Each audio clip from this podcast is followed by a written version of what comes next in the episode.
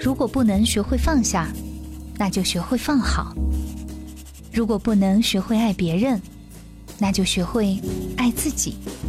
因为相同，所以共鸣；因为不同，所以互补。这里是心理相对论。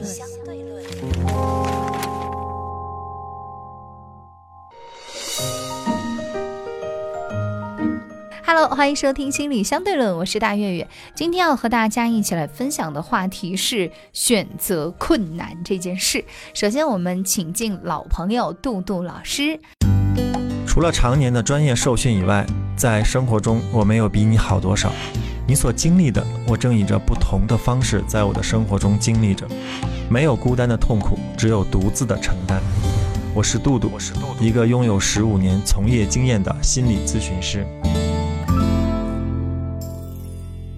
杜杜你好，大家好，我是杜杜。我们讲选择困难综合症，经常我们是一句玩笑啊，嗯，但是会不会真的有人因为选择困难这件事情影响到自己的生活嘞？会啊，因为比如说我们人生从你刚出生的时候，其实那是你没得选的，比如说谁是你爹妈呀，嗯，你可以吃什么呀。然后或者怎么样啊？几乎或者甚至你包括什么时候睡觉你都没得选，对吧？嗯。所以你会发现，随着我们那个从出生到年龄开始慢慢长大的整个过程，就是开始你要做更多更多的选择。嗯。从衣食住行各个方面的开始不断不断做选择的一个过程。所以呢，你说成长的过脚步的过程，就是学会如何选择的一个过程。嗯。这样的。所以，而且有些时候，经常人家会说一句话嘛：“选择比努力更重要嘛，对不对？”所以在面对很多选择的时候，我觉得大家就会有很多的心理上，就是思想上会有一些负担，他不会说是很随意的啊，就是因为你要对自己的选择负责任嘛，对不对？所以我也觉得选择困难这件事情，当然我们今天来，所以按照你的话来讲，就是呃，就是选择背后都有跟那个责任有关嘛。其实选择困难。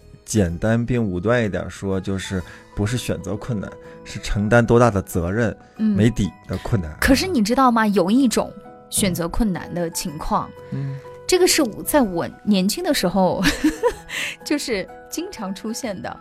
我我小时候就是真的没有办法去选择一些东西，比如说啊，同样的我去买纸巾，嗯，我去买洗发水儿，啊，我去买就是那个时候沐浴露。类似像这些东西，哎，那个时候学生嘛，穷嘛，你都是在超市里面选开价的，嗯，你还没有说到你工作以后有能力了，你比如说你选择哪个牌子啊，嗯嗯，就是在那种开价产品里面，你知道你要去对比，然后去选，哇，我就觉得好痛苦啊，那个事情，往往就是在这些小事情上，我觉得特别耗能。但是那天我还在跟我妹妹在讲，我说那个时候选择困难症好像。穷是不是一个原因哈？嗯，就是你要考虑很多，比如说功能啊、性价比啊。嗯你包括到现在有时候啊，我们去买纸巾，你发现没有，它有各种各样的活动。我每次看见这种，我就头很疼，因为其实你发现你主要是你数学不好，所以头很疼。你太了解我了，就是你怎么去算，你发现你最多也就是那么七八块钱的事儿。对吧？可能都有时候不到，哎，对，有时候都不到。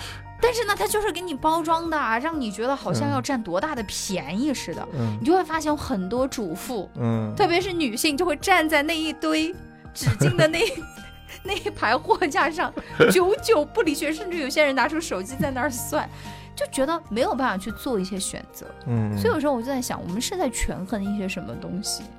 然后你看，这个就是我说这种小的选择，好像跟你刚刚讲的大的，我们讲的那个责任好像又不太一样。嗯，其实就像你说在那纸巾那里去选，背后的可能性太多了。嗯，我我随便说几个啊，就是比如第一个，有可能就是如果我没有选择到一个正确且性价比高的这件事情，可能会显得我智商有点低，或者我显得有点笨。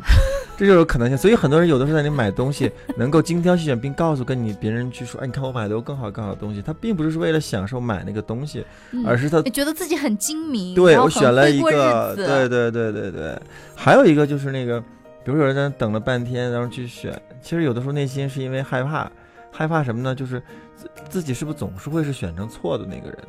就是一选就选错，一选就选错。那这件事情肯定不只是选纸巾了，选人呐，选工作啊，就总是在选择上会。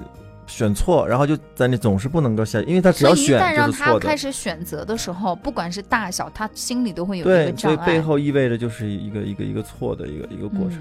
还有可能在那个选的过程当中，可能一直以来，当你要你做选择的时候，其实都是一件很恐惧的一些事情。比如说，你到底你你到底要跟爸爸还是跟妈妈？嗯，就是这样的，也是类似一个选择，这样的一个选择的场景，让这些人在某一个选择的情况下就难以去做。如果我们继续说的，还有更多的那种可能性，所以我们在面对选择难以做出来讲，不能一概而论的说，哎呀，你这人就是穷，哎呀，你这人就是没主见，哎呀，你这，因为每个人都并不了解这个人背后所发生的事情。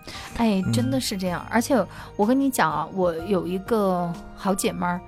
他当时就跟我说，他爹跟他说过一句话，就说：当你如果无法选择一件事情的时候，你就让这件事情来选择你。你知道，在那个时候，我会觉得哇，好聪明的做法。但现在我会发现，其实是一种特别不负责任的 一种逃避。然后我朋友，我告诉你，我发现他就是受他爸的这个影响。嗯嗯嗯，他的人生就一直都是在一种被选择的状态。嗯嗯，但是呢。可能也有一个比较好的，就是他的自我意识，我觉得没有那么强。嗯，所以的话，他的一生他就觉得好像都被安排好了，但是他也很安得其所，你知道，就觉得就很自在、很舒服。那我觉得这也是一种蛮好的。最痛苦的状态应该是那种，就是你想去做选择，但是又没有那个能力，或者说不敢为自己的选择去做负责任。然后呢，被选择了以后又不甘心。可能我觉得这种在面对选择这件事情的时候，就会更纠结。嗯嗯嗯。所以其实我们在面对选择的时候，总是会有这样或那样的，要让我们去谈、去讲，说出个理由，为什么或者怎么样，怎么可以。然后从我们刚说三种可能性，还有另外一个让我们觉得特别有意思的地方。其实以前在去年的那个脱口秀，当鸟鸟好像也说过这个大概这个意思，就是当时他那个辩题是。我们是要选择躺平，还是要选择努力嘛？对吧？嗯嗯。他说就嗯，这个题目就给了我们一种暗示，好像我们有的选一样。啊，对，其实真的，当时大家会会心一笑，其实就是因为觉得确实是这样。我们的生活里面不是我想选，你问我选北大还是选清华，对吧？对。你得让我能考得上呀。所以大月月的今天出的这个题目也是听起来就是觉得，哎呀，好像我们有的选，对吧？但是其实我们还面对的就是当就像你说的，当我们没有办法去选择的时候，我们怎么去做？所以其实，呃，如果在这个世界上，就是如果你还能够让你去选择的时候，其实你已经比很多一半以上的人要幸福了。嗯。但是像你说的，哎，我是没得选的，或者我只能按照某种既定的生活去安排选择，这样才大有人在的。你说的也是哈，你看，就比如说回到我们读书的时候，那。可能我那个时候确实是个穷学生，但是还没有穷到那种，就真的，如果你穷到一定的地步，就选什么选啊？哪个最便宜就拿哪个，对，你都不用去选了。对，所以你看，有选择相对来说还是一件幸福的事情。但是有，但是能够去被这个事情焦虑的人，从来没意识到，哎，我还是一半以上那个比较幸福的那个人。呃，对对对，因为现在这个焦虑感里面真的是很痛苦的。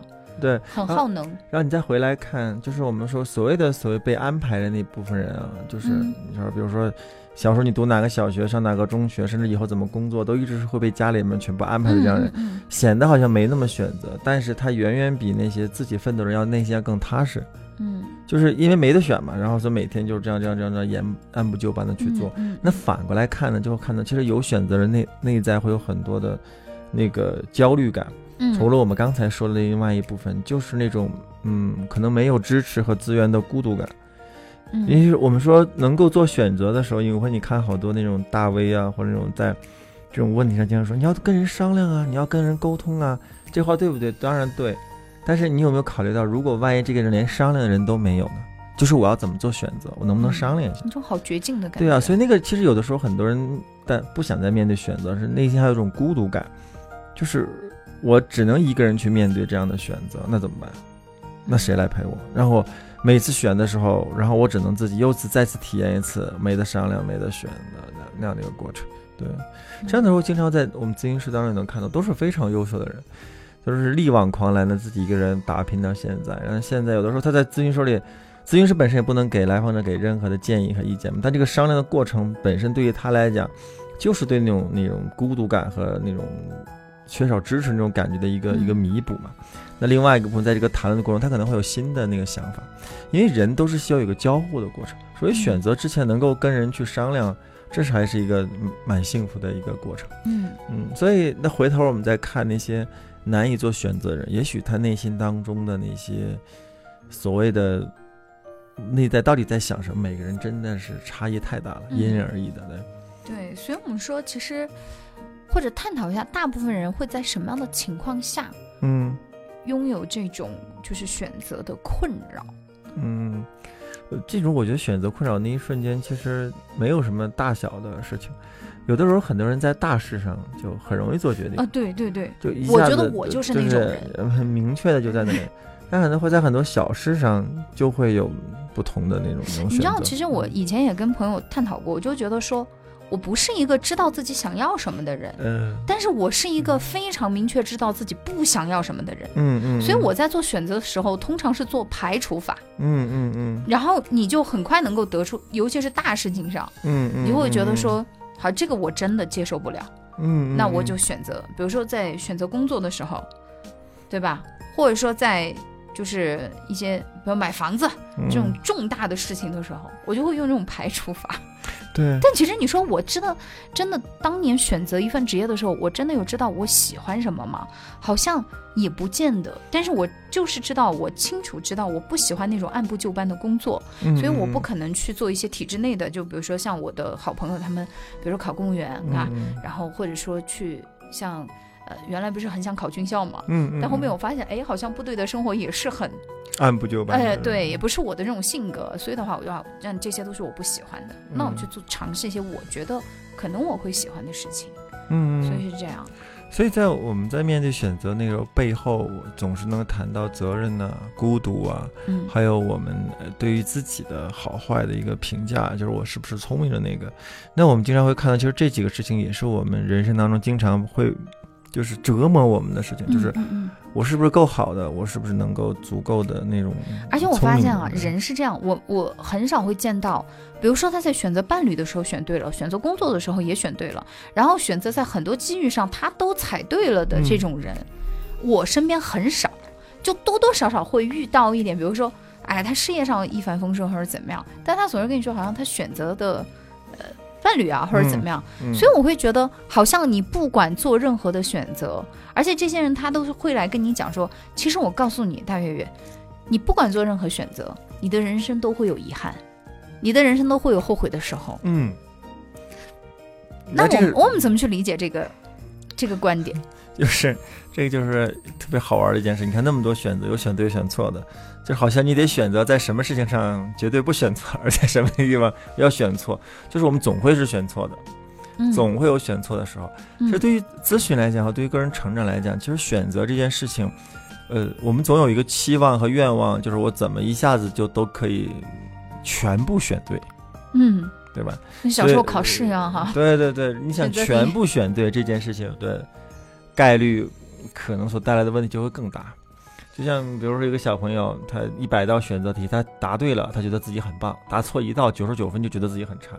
那有的小朋友觉得，哎，我我之前到九十，我这到九十五，哎，我就很好。你会发现这是一个内在对于自己评价的和比较。前一个得九十九分的人就已经沮丧的不成，而后面这个拿到九十五分的小朋友都会觉得很快乐。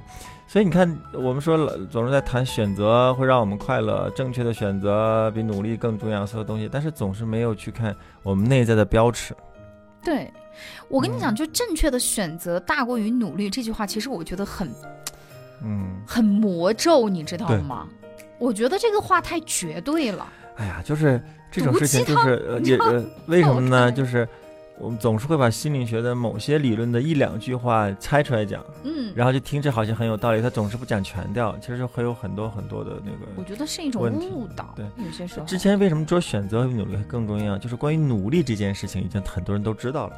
嗯，如果你放在一百年前，那很多人就是选择不努力的，那会看到更多努力的人获得收获了。那大家就总结经验哦，你看努力的人勤能补拙。你看那时候就这这个是最流行的。天道酬勤嘛。那你会发现现在。大家都知道努力，而且都愿意去努力，而且都还蛮拼的，对吧？那到这个时候了，你就想想，哎，那什么呢？那可能选择努力方向更重要。你如果你发现以后大家努力也都努力了，选择方向也都选到对了，下一个可能就人家说你的协作能力。就是你呢选对了方向，也会努力了。你跟谁一起协作的能力会更好。以后的协作还不仅是跟人，还跟机器，跟更多东西的一些协作的东西。所以你可以看，所以我们在谈那个心理的那个部分，一定是基于某这个这个时代的这个特色或某一些东西。但内在的有有关于我们内在的那个，比如说孤独感啊，内在的自尊呐，或内在的那些焦虑的部分，其实是一样，只是外在呈现的方式。不那么一样，所以你简单只是说啊，选择比努力更重要，好嘛？大家听了这句话之后，就偏执的认为都选吧，就不努力了。好，我选对了，然后就原地坐着了。其实也不是，而且有些我觉得有些公众号也喜欢推这个部分，就是觉得好像你只要方向选对了，你坐在那里，就是猪都能上树，猪都能飞嘛，就选对风口，对吧？那就说明他从来没有做过在树上的猪。嗯，但凡一个能，不管是被风吹到树上的猪，还是怎么样。他都是有背后有非常非常多的努力，而且其实猪上树也有很多种方法的。对呀，而且要么风吹，要么其实自己，呃，可能有的人觉得爬上去是不太可能的。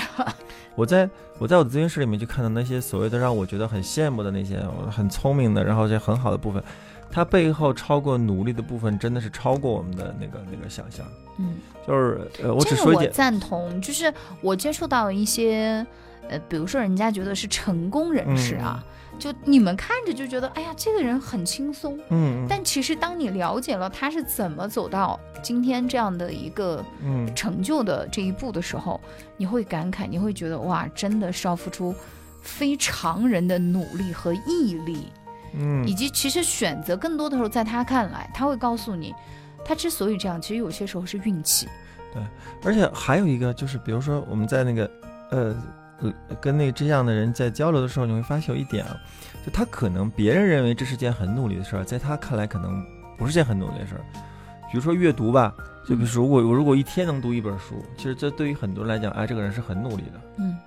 但是有些确实已经这样这部分成为一个习惯的人，他觉得他一天读了一本书这件事情，就跟吃顿饭一样的，就他平时吃饭一样，没有什么稀奇。但是在某种程度上，你有这样选择，你要一天读一本书。像有人在一个是，我觉得我的阅读速度还是够快的，就是很厚的那种历史类的那种纪实体的小说也好，或什么东西，人家上飞机前拿着一本书，到下飞机就整本书就看完了。嗯，但他对他来讲，就并不觉得是件什么事儿，甚至不觉得这是有什么可值得骄傲的，而且他能够消化掉里面的对对对，而且他不觉得这是有什么能骄傲的，所以你会看，也许你认为的选择的时候，可能就是只是。就是你认为努力的时候，只能别人是一个选择。哎，我今天选择读本书吧。嗯，我今天选择睡个觉吧。嗯，所以这件事，如果你单纯只是看努力和选择，还是我说那个九十五分和九十分的那个那个差别。嗯嗯。那有的时候你觉得，哎呀，我方向选对了，那这是不是我我就可以很好了？但是。同样选对方向的人，在这个方面如果有努力的话，也是不一样的。嗯，所以我们回到我们今天要说的那个那个开头的话题，就是我们为什么面对选择的时候会有那么多的那种恐惧啊、担心呐和难受。说现在来讲，其实我们的每个人对于这些事情的信息上面是有会有很多信息差的。嗯，就包括你说纸巾。或者什么东西，那个我们跟商家之间会有很多的信息差，对。然后那有了这样的信息差和信息不全呢，我们内心当中又希望能够做一个做出一个完美的答案，嗯。而这个完美的答案呢，每个人又是不同的。有的人完美的答案是九十五，有的人完美的答案是九十九，嗯。所以不管是还有的人可能是八十五，那时候全谱系的人选完之后都会觉得自己选的很困难，或者说选的很问题。那再加上现在。那个时代的发展的背景的速度，你可能选错一件事情，就可能会差很多。嗯嗯，对吧？就是你比如说路上有一个堵车，为什么会有很多人那种路怒了？就是因为在这个分钟，我所有事情也安排好了，那我差了二三十分钟之后，我下一件事情可能就会被耽误了，那我所有事情就会往后去推。那其实这是你会发现啊，连现在有时候出门之前嘛，包括我在内，都先看一眼导航，哪条路，我现在出门前都要做个选择，我走哪条路会更好。那所以在现在这个环境里面，大家无时无刻都在做选择，只是当某些选择的时候，确实难以去做抉择的时候，只是内心的那个焦虑和情绪阻碍了到我们，但是具体的是什么东西引发了焦虑？是孤独、尊重、自由，还是什么东西让我们难以做出选择？这个东西肯定是因人而异的。嗯，对，所以我就在想，你刚在说到这个选择的时候，我回忆好像我活到这个年纪。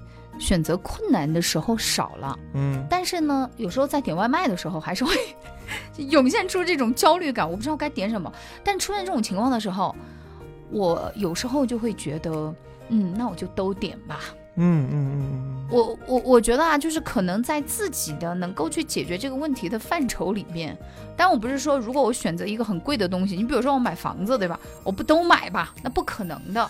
但是我觉得在有些小事情上，有些时候我们可以尽可能的去减少自己的这种内耗，因为我总是在那儿想，我到底今天是吃沙拉还是吃面条还是什么？因为你两样东西都想吃，那索性就就。你就宠自己一下，就没必要那么苛责。你知道，有些时候选择不出来，我觉得是对自自己的那种，就是很苛刻。你就觉得你不能够选错哟。你要是自己点了这份外卖不好吃，我跟你说，那你咬着牙你给它吃下去的呀。嗯。以前我觉得有时候会这样，那现在我觉得，哎，不好吃，那我就就算了吧。那点错一一次而已。所以我们最后还有两三分钟，我想给豆豆老师请教一下，如果有很多的朋友也是像我们刚刚讲的那样。还有选择困难这件事情，他能够有没有一些方法行之有效的来帮助他减缓这个焦虑感？当然，第一个部分肯定是我们要慢慢找到，就是背后那个原因是什么？那个原因，如果你你就是自己要找到这个压力确实有点大，因为这个身在此山中嘛。那另外一件事情来讲，其实选择选择之后，如果你选择错误，是给你下一次选择正确之后的一个指向标。那如果你对你所有的选择都要求是一个完美的且准确的或精准的，那这个部分往往会让你没得选了。嗯，但是如果你去选，你把选择当成一个是试探、测试，而这样的一个过程可能会让你能更容易去选。也就是说，你对于选择这个结果的期待是帮助你后面做选择的一个修正。嗯，那这个可能就会好很多了。嗯。对，我觉得说的真的很好啊，就是有些时候，我觉得那种选择的压力是自己给到自己的。如果我们可以把这样的一种，首先就像你说的，不要觉得好像我这一次选错了，好像我下一步、再下一步可能都会受影响。其实人生的选择，从小事儿再到你的很多影响你整个人生轨迹的事情，我觉得它都是无数的转机的。而且的话，不是说哎。一锤子买卖，我这一次选择，呃，不 OK 了，那我后面的生活就会一塌糊涂。那比如说，像回到刚刚我们说的，选洗发水也好，选餐巾纸也好，选这个外卖也好，人生很长的，你无数次可以去选择洗发水或点外卖的这种机会。这次没点对，我们下次再点就好了。虽然看上去有些人可能说，那我有些选择，也许我。只是这一辈子就只能去选这一次，嗯，但我觉得也不一定啊。有些东西不要给自己去设限。如果真的到了有一些我们讲的生死抉择的时候，那那种时候，嗯，我觉得如果换做我，可能就会听天由命，把这种不要把自己的压力全部给到选择本身上。有些时候，所以你看，有一些人活到一定年纪，人家不是就开始有一点点迷信嘛？可能就觉得说。看过了很多的事情以后，发现人生真的就像回到我们一开始讲的没得选这件事情上。但不管怎么样，我觉得在我们能力范围内可以去选择的时候，对自己的选择去负责，但是也不要给到自己那么大的压力。就是这期节目，其实我们想要跟大家分享的一个观点。那非常感谢杜杜老师做客直播间，也感谢听众朋友的收听，我们就下期节目见喽，拜拜，拜拜。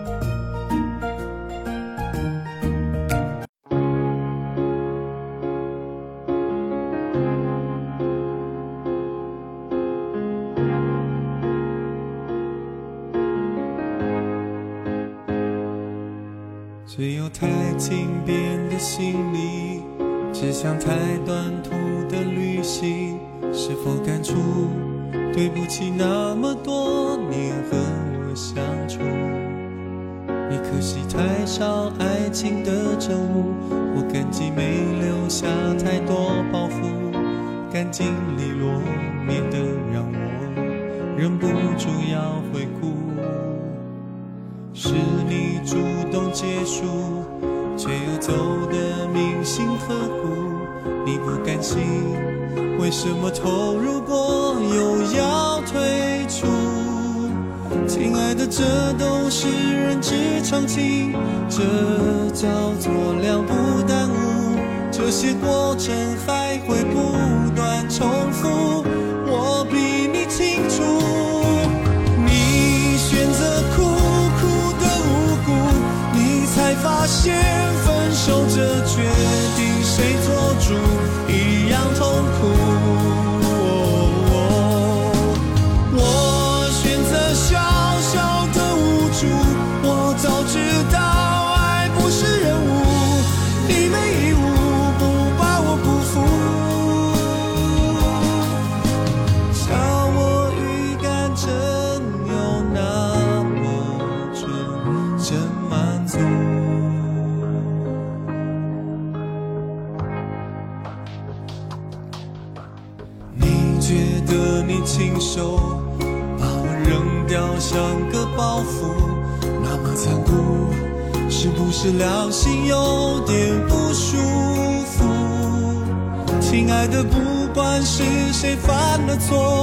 to